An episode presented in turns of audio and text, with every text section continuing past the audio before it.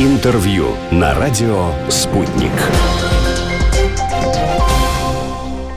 Лазерные медицинские технологии, атомная энергетика, исследования в области термоядерного синтеза, наноматериалы. Это лишь малая часть того, что изучают в Национальном исследовательском ядерном университете МИФИ. И по всем этим и многим другим направлениям можно получить образование международного уровня в ВУЗе. Имеются и программы подготовки иностранных студентов, отработана методика дистанционного обучения. В работе много проектов с зарубежными партнерами. Обо всем этом мы сейчас и поговорим с первым проректором Национального исследовательского ядерного университета МИФИ Николаем Дмитриевым. Николай Михайлович, известно, что МИФИ входит в очень многие международные рейтинги, но являясь одним из ведущих э, и лучших вузов России. Так вот, если мы заговорили о международных рейтингах, то давайте скажем и о международной научно-образовательной деятельности университета. Ученые и студенты МИФИ участвуют э, в ведущих международных университетских коллаборациях. Их более примерно 30 в области ядерной физики, космофизики, физики высоких энергий. В первую очередь здесь надо отметить ЦЕРНовские проекты. Это «Атлас», CMS, «Элис», а также в проекте международного экспериментального термоядерного реактора ИТЕР, ну и во многих других. Кроме того, МИФИ активно участвует в МАГАТЭ и входит в Европейскую сеть ядерного образования. ИНН, а также является учредителем главным университетом в образовательной сети «Старнет». Достаточно успешно МИФИ развивается экспорт образования, и количество иностранных студентов и преподавателей в 2013 году суммарно не превышало у нас где-то примерно 5%, а за время реализации программы конкурентоспособности выросла до 25,3 и 18,8 соответственно. Имеется в виду студенты и э, иностранные преподаватели соответственно. Угу. Очень значительный рост, да. Да, в 2013 году МИФИ входил только в один предметный рейтинг, в 2019 уже было 12. Я думаю, что эта информация, она как бы в доступе. И шанхайский рейтинг КВС. Кроме того, университет ведет э, обучение не только на русском, но и на английском языке. И здесь надо отметить, что с каждым годом количество программ на английском языке у нас возрастает. Мы ищем партнеров для того, чтобы делать в том числе и совместные программы на английском языке. А если уж упомянули ИТЕР, Николай Михайлович, международный вот этот проект, крупнейшая экспериментальная установка, термоядерный синтез, к 2025 году, если я правильно помню, его все-таки планируют запустить. Сейчас вот летом приступили к финальной стадии сборки, монтажа, ну, то есть уже строительство непосредственно вот этой установки. Вот участие МИФИ в этом проекте. Поподробнее можете рассказать об этом? Начнем с того, что я думаю, что, наверное, все с учетом известных событий пойдет э, не так быстро, как хотелось бы. Процесс идет, но не такими прям э, ну, быстрыми темпами. И в ИТЕРе у нас участвует целый ряд наших ученых. Тут, как говорится, для нас это вещь такая достаточно знакомая. И на самого начала наши э, ученые участвовали в этом процессе. Поэтому, ну, не знаю, вы знаете, сейчас пока рано говорить о том, э, когда все это дело завершится и как все это дело будет работать, но я надеюсь, что все-таки э, через какое-то время все эти монтажные работы запустят, и уже мы будем иметь конкретные предметные результаты. Я думаю, что нам, я имею в виду, в первую очередь, будет чем отчитаться. Ну, естественно, пандемия, к сожалению, внесла свои коррективы ну, вообще во все сферы жизни, так или иначе. Ну, поэтому неудивительно, что и в случае с ЭТР такое произошло. Николай Михайлович, известно, что МИФИ недавно открыл свой филиал в Узбекистане. Как построено его функционирование и почему именно там решили открыть, и какие планы вот на этот филиал?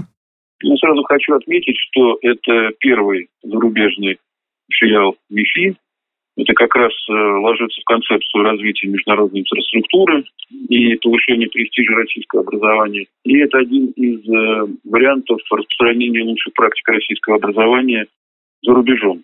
На базе филиала предполагается подготовка специалистов для высокотехнологических отраслей. Ну, в первую очередь, естественно, как вы понимаете, речь идет об энергетике.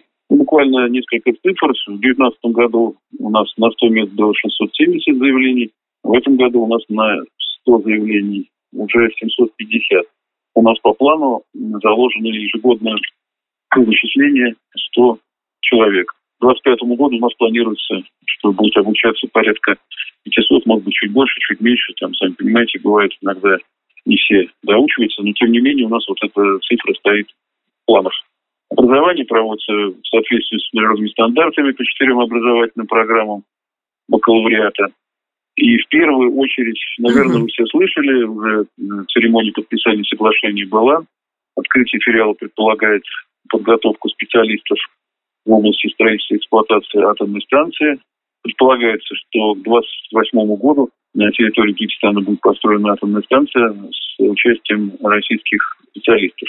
Вот э, примерно так.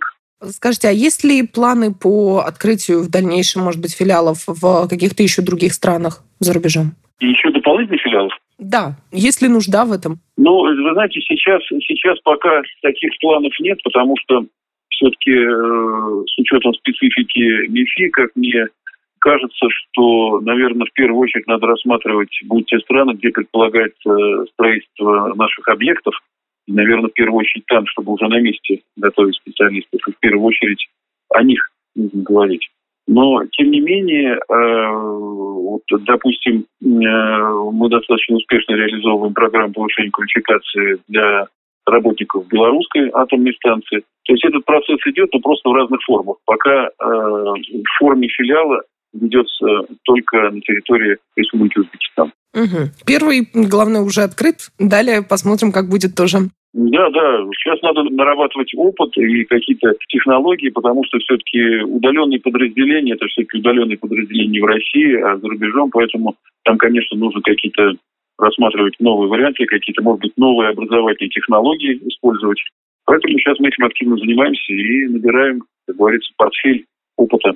Ага. И в МИФИ ведь созданы новые институты, да, деятельность которых вот как раз и подразумевает такую диверсификацию, что ли, да, научно-образовательной деятельности. И это в том числе, это в том числе Потому что, ну, понимаете, там э, на самом деле еще чем хорош Узбекистан. У нас филиал университета расположен по соседству с Институтом ядерной энергетики Узбекистана, который на самом деле, наверное, единственная страна СНГ, которой удалось сохранить вот этот вот э, научный потенциал. Поэтому вот уже производятся там совместные исследования, разработки каких-то эффективных преобразователей ядерной энергии, световое лазерное изучение. В любом случае процесс уже пошел. Процесс уже пошел. Это вот вы как раз сейчас, Николай Михайлович, назвали одно из э, направлений, да, которыми занимаются вот эти новые институты? Да, да, да, да, да. Это вот... Э, а можно еще? Здесь еще можно упомянуть устройство для сбора солнечного излучения и генерации носителей заряда для прозрачных солнечных батарей. Поэтому там много чего много чего. Ну, Потом носители, вот, кстати, очень, на мой взгляд, важная вещь, как носитель для диагностики направлены э, доставки контролируемого освобождения лекарственных средств. Сейчас все-таки на медицину упор делается с учетом известных э, событий, пандемии. Поэтому я считаю, что это одно из важнейших э, направлений. Безусловно, да. И раз уж мы уже дважды упомянули пандемию, Николай Михайлович, то резонно будет э, спросить вас о том, как организовано обучение иностранных студентов вот в условиях глобальной пандемии. Вы знаете, э, конечно, это я бы их назвал новыми вызовами, которые нам сейчас время наше поставило с учетом того, что границы закрыты, студенты не могут ехать. Часть студентов были в, летом по желанию вывезены вывозными рейсами свои страны, они сейчас все э, сидят на удаленке, разработанные специально для иностранных э, студентов дистанционная программа. Поэтому процесс идет, конечно, все не очень просто, потому что не во всех странах э, достаточно устойчиво работает интернет. Но приспосабливаемся, ищем варианты, поэтому без внимания они не остаются. Вы же понимаете, что в принципе, конечно, очная форма – это одно, дистанционное обучение – это другое ну, может быть, э, разные есть на этот счет э, суждения. Кто-то считает дистанционно не, не сильно эффективным. Но при всем при том, что с учетом обстановки у нас просто другого выхода нет, и мы просто были вынуждены перейти к этой системе. Сейчас все работает без боев, я надеюсь, что и в будущем это будет так же. Ну да, весь мир был вынужден приспосабливаться к этим новым удаленно-дистанционным реалиям, к сожалению. Да. А есть ли планы по открытию новых каких-то программ, новых направлений подготовки, ну, совместных с зарубежными университетами, например, партнерами? Ну, вы знаете, сейчас мы над этим очень активно работаем. И в первую очередь э, мы работаем э, целенаправленно на постсоветском пространстве. Я имею в виду страны СНГ. Ни для кого не секрет, что, наверное, в последнее время они становятся нашими основными партнерами с учетом э, целого ряда факторов. Достаточно успешно мы сейчас работаем с Казахстаном, который, кстати, тоже у них э, достаточно неплохо функционирует ядерная отрасль. Здесь у нас и, и Киргизия, и Беларусь. Вот.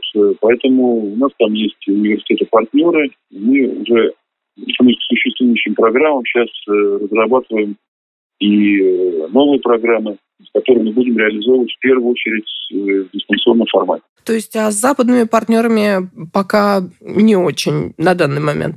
Нет, с западными партнерами мы тоже работаем. Нет, с западными партнерами мы тоже работаем, но это, я бы сказал так, что, может быть, не в таком, э, может быть, объеме, потому что, конечно, здесь немножко по известным причинам э, сотрудничество Политическим, Николай Михайлович. При, при том, что нам удалось э, сохранить э, тот потенциал, который был на работе. Наши партнеры все на месте. Мы с ними тоже продолжаем работать. И я надеюсь, что в смысле вот создания новых англоязычных программ мы, наверное, сейчас тоже продвинемся, потому что я считаю, что это один из показателей эффективной работы э, университета на поляне российского образования. Безусловно. Ну и кроме того, несмотря на все эти разговоры о том, что, мол, ну, в европейских некоторых странах, мол, надо отказываться от э, атомной энергетики, все равно это не произойдет в ближайшее время уж точно никак, если мы говорим именно об энергетической э, сфере. Ну, вы знаете, э, отказываться можно от чего угодно, но просто те люди, которые сейчас ратуют за прям вот такой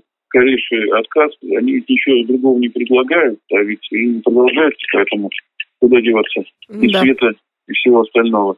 Поэтому я не думаю, что сейчас это будет какой-то такой, знаете, очень быстрый процесс. Да, и договоры идут, какие-то страны принимают какие-то там первые шаги в этом направлении, но я не думаю, что это, если произойдет, э, то произойдет не скоро. Потому что пока альтернативы, ну, такой разумной, найти не могут. Это правда. Николай Михайлович, спасибо вам. И вам тоже спасибо.